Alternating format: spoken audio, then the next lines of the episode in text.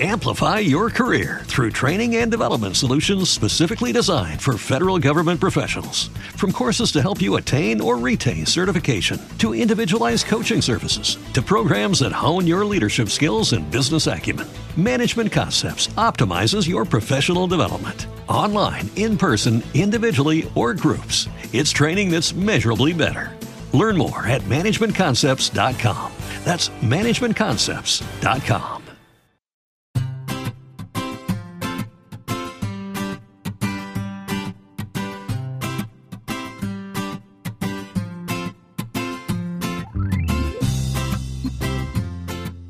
Bienvenidos al capítulo 151 de Perspectiva, un podcast de Milcar FM donde analizamos cada semana todas las decisiones y estrategias de las empresas que nos rodean. En este episodio hablaremos de la teoría del cisne negro y de cómo identificar este tipo de sucesos. Si eres de los que les gusta estar informados, no lo dudes, sube el volumen y acompáñame. Yo soy David Isasi y hoy es 13 de abril de 2020. ¡Comenzamos!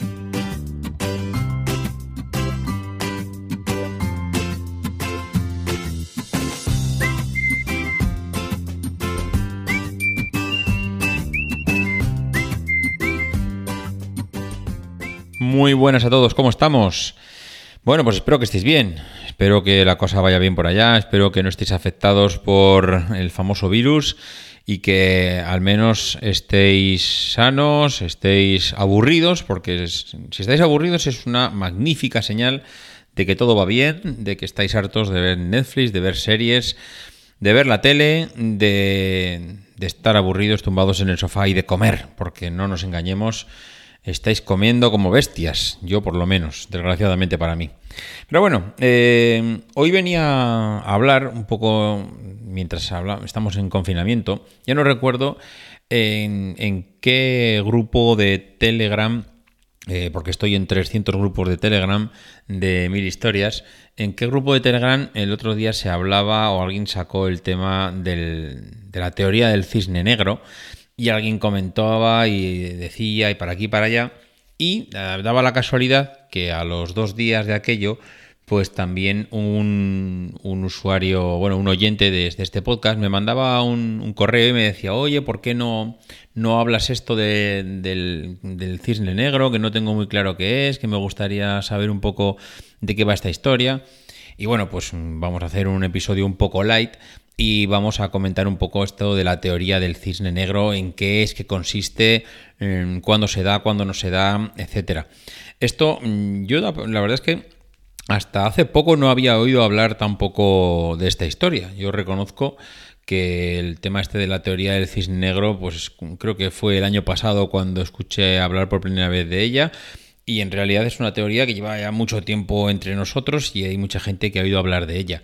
Esta teoría es una metáfora que describe pues, un, suceso que sea sorpresivo para el observador, que tenga un gran impacto socioeconómico y que una vez haya pasado el hecho, pues se racionaliza por retrospección, eh, haciendo que parezca predecible o explicable y dando la impresión de, que se esperaba que ocurriera y que podía haberse, haber sido previsto, ¿no?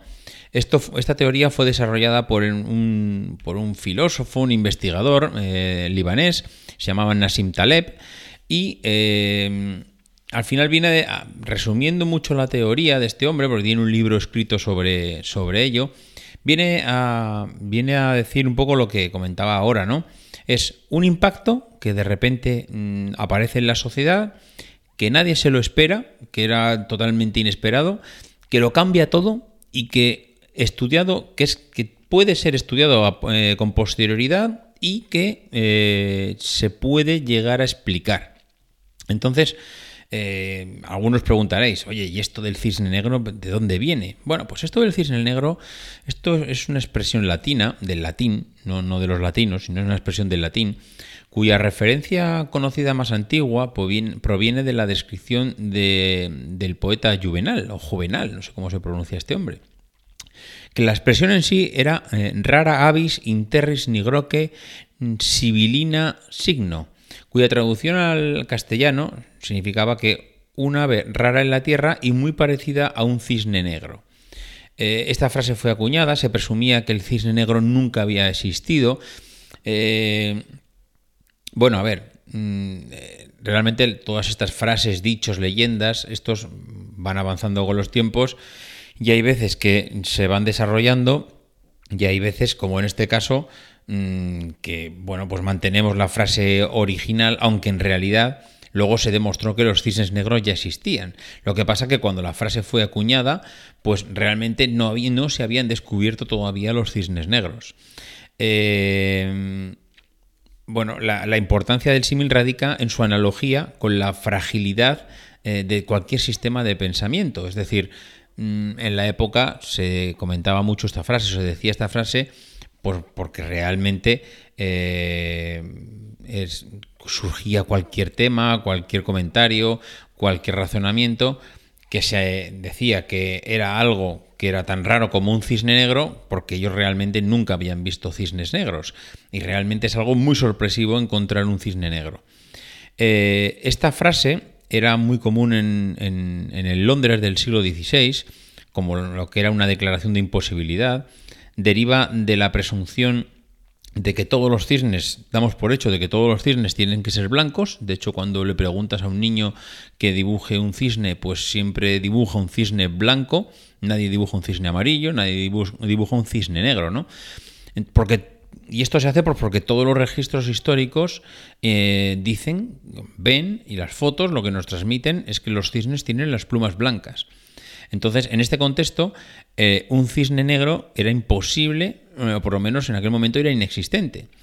Y después de una expedición holandesa que dirigió el explorador eh, Willem van Wickenex, no sé, algo así, eh, al río Swan en, 1900, perdón, en 1697, descubrió cisnes negros en, en, la Australia Occidental. Y desde entonces el término se transformó en, en una frase que lo que hacía era mm, o denotar una imposibilidad percibida que podría ser refutada más adelante. Ejemplos de cisnes negros, pues el autor habla de varios y durante la historia pues ha habido varios cisnes negros. Lo que pasa que claro, unos han sido relacionados con los mundos de los negocios y otros no han tenido nada que ver con él. De hecho, eh, el autor habla de la Primera Guerra Mundial como un gran cisne negro, alguien que, algo que nadie esperaba que fuese a ocurrir de unas dimensiones catastróficas y que, y que luego se pudo explicar a posteriori. También se habla de la, de la gripe española, también se habla mm, de, los atentados del, 11 de septiembre e incluso se está hablando si esta pandemia del coronavirus que estamos viviendo era o se puede interpretar también como un gran cisne negro eh, y algo que el propio autor de la frase, Nasib Taleb, o de la frase no, de la teoría, el propio Nasib Taleb, ya ha rechazado mm, para, considerar que no cumple con los requisitos de su teoría, sino que esto, eh, más que un cisne negro, él dice que podía ser un rinoceronte gris, porque sí que era un evento predecible, y que a pesar de que va a ser algo nunca visto, se podía haber eh, predicho porque realmente mm, ya vienen pasando super, eh, eh, sucesivas pandemias y sucesivas epidemias a nivel mundial. De hecho, la gripe aviar fue hace poco, la... ahora no me sale el nombre, pero bueno, Da igual, a nivel de pandemias ya ha habido algunos investigadores que venían hablando de la posibilidad de que pudiera pasar más tarde o más temprano una cosa así. Así que esto del coronavirus parece que según ellos, eh, según el autor que acuñó la frase, no es eh, un, cisne, un cisne negro. Pero, ¿qué han sido cisnes negros en, la, en, la, historia, a lo largo de la historia más o menos reciente? Bueno, pues como comentaba antes, el 11 de septiembre. La imagen yo creo que todo la tenemos grabada a fuego en nuestras memorias. El 11 de septiembre del 2001, dos aviones comerciales impactan en el pleno Manhattan, en pleno corazón de Nueva York, contra las Torres Gemelas, provocan todo el colapso de la ciudad. Es un atentado terrorista que conmociona al mundo entero. Eh, nos hizo en ese momento conscientes de la amenaza islamista, redujo nuestra sensación de seguridad, lo mismo se podría haber aplicado al 11M en Madrid, pero bueno, ya el 11M en Madrid nadie lo ve como ya un cisne negro, sino porque ya era algo que nos tenía sobre alerta, nos tenía sobre aviso y había pasado y el mundo estaba ya advertido. El resultado mm, del 11S mm, provocó cambios en la configuración física de los aviones, eh, la instalación de, una puerta a prueba de balas en la cabina de los pilotos, en los eh, controles de los aeropuertos, desde ese momento ya los portátiles había que dejarlos aparte en una bandeja separada. Es decir, aquello fue un hecho totalmente inesperado, un hecho que mm, nos cambió la vida y un hecho que fue analizado a posterior y se unieron los puntos hacia atrás, mm, como decía nuestro querido Steve Jobs, se unieron los puntos hacia atrás y se pudo más o menos predecir el por qué se había llegado hasta ahí. Eso fue un gran cisne negro de nuestra era, de nuestros tiempos, y bueno, sobre eso pues hay muchas teorías, pero que no vamos a entrar aquí porque no es el, motivo de, tal, de, este podcast, ¿no? Mm, cisnes negros mucho más antiguos, pues suelen hablar del hundimiento del Titanic. es lo que le sucedió a Edward Smith, que era el comandante del Titanic, ¿no? Él mismo dijo en el año 1907, dice, hombre, con toda mi experiencia, nunca me he encontrado en un, accidente, eh, en un barco, no os preocupéis, porque los barcos, los transatlánticos son seguros. Eh, ahora, él hablaba, no hablaba de accidentes de transatlántico, él hablaba de la navegación en general, que la navegación era segura, que no, que, vamos, que, que esto estaba todo controlado, ¿no? Él decía, en todos mis años en el mar, solo he visto un barco en una situación difícil, nunca vi un naufragio, nunca he naufragado, ni jamás me he encontrado en una situación que amenazara con acabar en algún tipo de desastre. Bueno, pues cinco años después eh, moría junto a más de 1.300 personas en el Atlántico tras colisionar con un iceberg. Mm, impredecible totalmente, mm, fue un shock para todo el mundo, mm, nadie esperaba algo así y bueno, pues hablan de que esto pudo, esto fue también un cisne negro en el tema de la navegación. ¿Qué más cisnes negros ya más relacionados con el mundo de las finanzas, con el mundo de, la economía y los negocios eh, tenemos ya más cercanos a nosotros? Bueno, pues en la crisis del 87. La crisis económica, eh, bueno, eh, hablábamos hace un momento del coronavirus. Hace nada, hace un par de semanas, debido a la grave situación que se generó por el virus, el Dow Jones registró su peor día desde el 19 de octubre del 87. Aquel lunes negro, no era un cisne negro, sino que era un lunes negro, en una sola jornada el mercado de valores cayó un 23% sin una aparente explicación. El panorama era totalmente improbable para los inversores que se agarraron a las fluctuaciones anteriores y su peor eh, predecesor era una pérdida diaria en, en torno a un 10%. Pero mm, este suceso extremo, que se, semejaba imposible en base a la experiencia que tenían, pues pasó. La economía cayó un 23% y, y, aquello fue un antes y un después. De hecho, estamos hablando en el 2020 de la crisis del 87, un hito que nadie predijo, que fue totalmente inesperado, que se pudo analizar después y que también pues puso un poco a la gente con las orejas tiesas al nivel de la, de la economía, ¿no? Eh, al autor de la teoría, lo que le parece fue sorprendente, lo que le pareció más sorprendente fue la, respuesta de los expertos. Después de la crisis del 87, la mitad de los operadores estadounidenses se prepararon para sufrir un nuevo cataclismo eh, todos los meses de octubre. Es decir, como nadie se lo podía explicar, la gente eh, fue tan de repentino y fue tan bestia que, digamos que todo el mundo pensaba que a partir de ese momento todos los octubres iba a pasar algo similar, sin que tener en cuenta que no había un antecedente previo de que aquello pasara en octubre porque era octubre o porque yo qué sé, o porque las mareas bajan y suben en octubre, es decir, aquello pasó pues porque tuvo que pasar porque había unos antecedentes previos que nada tenían que ver con el azar, sino que bueno, aquí yo tenía una explicación más económica, eh, más una explicación económica, bursátil, pero lo que no era porque era octubre. Pero los operadores mm, se prepararon para que todos los meses de octubre posteriores eh, tuvieran algo pues parecido a lo que les había pasado, ¿no? Eh, entonces, el autor de la teoría dice que nos preocupamos demasiado tarde, es decir, a posteriori, y que confundimos una observación ingenua del pasado con algo que sea definitivo o representativo del futuro. Y realmente eh, es, lo que hacemos es no comprender en qué consiste un cisne negro. Un cisne negro precisamente lo que se basa es que es algo tan excepcional, algo que va a pasar con tan poca probabilidad de nuevo, que no tiene sentido preocuparnos porque eh, pase después. Pero bueno, sobre esto también hay 300.000 teorías. ¿Qué otros cisnes negros más recientes eh, tenemos? Pues también muy contemporáneos el tema del ordenador e Internet.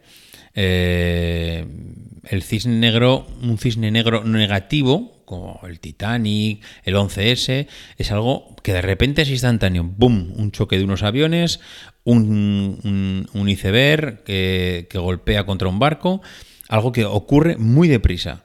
Pero también hay cisnes negros positivos y que van pasando en un tiempo mucho mayor para sus efectos. Hay algunas fracturas históricas como el desarrollo del ordenador y la implantación de Internet que han requerido décadas de perfeccionamiento y paciencia para que podamos ver cambios trascendentales en la sociedad, sin que la, eh, sin que la invasión de la vida diaria de las personas se observe pues, grandes cambios en el pequeño plazo, pero cuando miramos atrás nos damos cuenta de todo lo que ha supuesto Internet para esta, mm, para esta era, para este siglo. Cambios mm, auténticamente bestiales que se han estudiado a posteriori y que han significado un antes y un después. ¿Quién sale hoy en día a de nosotros a la calle y no está conectado a Internet? Entonces, Mm, bueno, pues eh, son casos que no son instantáneos, pero que sí, que con el paso de los años, son pequeños cambios incrementales que hace que el fenómeno se prolongue durante muchos años. Y también hay, ya dentro de las finanzas y los negocios, hay también mm, de las empresas de hoy en día, mm, pues grandes cisnes negros. Por ejemplo, Google. Google es un buscador que de la noche a la mañana lo cambia todo. Mm, alguien eh, podrá recordar los viejos del lugar cómo eran los buscadores antes. De repente apareció Google y lo cambió todo. ¿Qué supuso Zara para el mundo de la distribución? ¿Cuántas veces habremos hablado en este episodio y en el mundo de mm, cómo hace la distribución y la estrategia de Zara, del grupo Inditex? Cientos de veces. Eso supuso un antes y un después para el, mundo eh, de la distribución textil. IKEA, Anda que IKEA mm, no ha supuesto y un antes y un después en el mundo del, mobiliario del hogar y de, los muebles, de cómo se construye, cómo fue un boom tan grande que, cambió toda la forma que teníamos concebida de, los muebles, ¿no? ¿Qué te voy a contar de Amazon? Mm, cuando surgió Amazon, ¿quién iba a pensar que una empresa que vendía libros por internet iba a ser hoy en día su propietario, uno de los, bueno, el hombre más rico del mundo? Es decir, son cosas que nadie en ese momento cuando surgían lo, esperaban. Pero que es que tenemos ya todavía de hace, de hace nada, hace 10, 12 años tenemos ejemplos de cisnes negros mucho más recientes en el mundo de los negocios. ¿Qué le pasó a Apple con, con el iPhone? Apple con el iPhone lo cambió todo. Fue, fue un cisne negro total en el mundo de la economía y de los negocios pero no cambió solo los negocios, cambió la forma de vida, cambió la forma de interactuar entre nosotros, la forma en que concebimos el relacionarnos, el todo, todo, el, que un teléfono móvil que tenemos en el bolsillo eh, cambie nuestra forma de vivir, eso es, vamos, un auténtico cisne negro total. Y ahora yo diría que el más reciente es Tesla. Tesla, eh, que me digan a mí qué empresa de automoción de las, de las tradicionales esperaba que eh, una empresa mm, de, yo qué sé, un, un, loco iba a decir, ¿no? Pero sí, se puede decir, un loco que decide que los coches eléctricos, pues que son el futuro y que se acabó la contaminación y todo el mundo decía lo mismo. ¿Qué me estás contando? Tú que no tienes infraestructura, que no tienes fábricas, que no tienes eh, capacidad de mover el mundo como somos nosotros, que con los lobbies que tenemos de la automoción eh, somos auténticos monstruos mundiales, tú vas a venir aquí a revolucionarlo todo. Bueno, pues, pues lo ha hecho. Tesla eh, ha forzado a que esa transición de, a lo eléctrico sea ya un hecho. Y no solo que lo, ha forzado, sino que tiene en jaque a gran parte de la industria de la automoción, con unos problemas ahora mismo de, de adaptación algunos, ¿eh? Otros no. Algunos lo están pasando mal, otros lo están pasando regular y otros parece ser que se van a adaptar pues bastante bien. Pero desde luego nadie puede discutir que Tesla no le ha dado un empujón a la transición eléctrica. Si yo creo que le preguntamos a todos los a, a, todos los CEOs de las empresas de automoción, de los grandes grupos de automoción, hace cinco años Tesla existía. ¿Alguien daba un duro por Tesla hace cinco años? Ni de coña.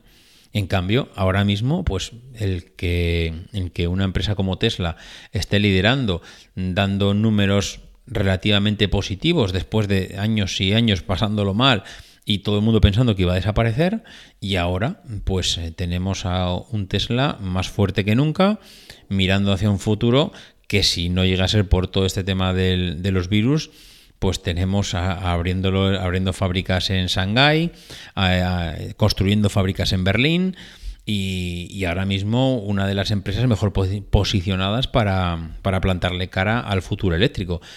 Y esto, eh, como digo, nadie se esperaba. Ahora, si lo analizamos con retrospectiva, sí se puede analizar cómo ha llegado eh, hasta ahí. Sí se puede ver el historial de Elon Musk. Sí se puede ver los pequeños pasos que ha ido dando, ir uniendo puntos hacia atrás. Todo eso se puede ir haciendo y de hecho hay gente que se ha dedicado a estudiarlo y lo ha hecho. Entonces, bueno, pues mm, en eso consisten los, los cisnes negros y las, los fenómenos inesperados, ¿no?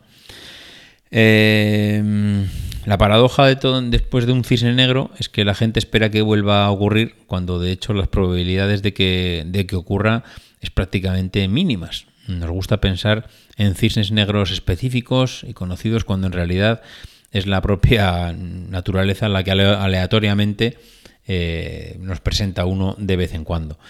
Es decir, nosotros aprendemos por repetición, a expensas de, que, de los sucesos que no, no, han ocurrido con anterioridad, pero eh, los, los, sucesos que no son repetibles normalmente se ignoran antes de que se produzcan y se sobreestiman después. En fin, bueno, no sé, yo espero que después de hoy nos suene un poco más el tema este de la teoría de los cisnes negros que sepamos identificar uno cuando lo tenemos delante y que, bueno, cuando lo tenemos delante, no, porque precisamente el cisne negro lo que se suele analizar es con posterioridad, pero yo creo que más o menos ha quedado claro mm, en qué consiste esta teoría y, para las personas que me o para la persona que me preguntaba a ver si podíamos hablar un poco de ella, yo creo que le ha quedado más o menos claro eh, de, qué, de qué va esta teoría. En fin, pues lo dicho, hoy con esto será suficiente ya que estamos en confinamiento. Y, reconocer que yo soy uno de los pocos también que, o uno de los muchos que escucha pocos podcasts, porque es que se me han reducido las, las horas. Yo que soy un, un escuchador de podcast de, de coche, de trayectos, cuando salgo a pasear, cuando salgo a pasear al perro y ahora salgo a pasear al perro y no puedo ir más allá de 150 metros de casa. Es que, bueno, no sé, ¿qué vamos a hacer? Se me están acumulando los deberes. Bueno, señores, pues lo dicho, que vaya todo bien por ahí, que si alguno quiere comentar algo, si quiere aportar algo más de información sobre este episodio, ya sabéis dónde hacerlo, en emilcar.fm barra perspectiva, en mi correo electrónico davidisasi.mac.com, en twitter arroba maxatine, en los grupos de Telegram o en el grupo de Telegram de perspectiva, Estoy en tantos grupos de Telegram que pienso que tengo 300 y solo tengo uno, el de perspectiva. Bueno, o el de Corriendo a Nueva York, que si alguno quiere animarse a hacer deporte, pues ahí también será bien recibido. En fin, lo dicho, que nos escuchamos en 15 días y que, pues eso, no olvidéis ser uno de esos locos que hace lo imposible por cambiar el mundo.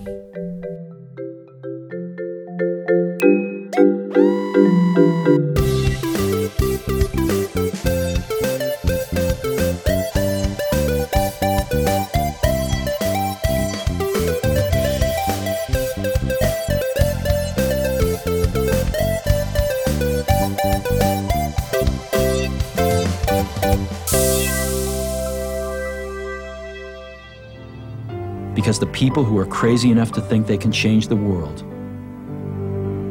are the ones who do.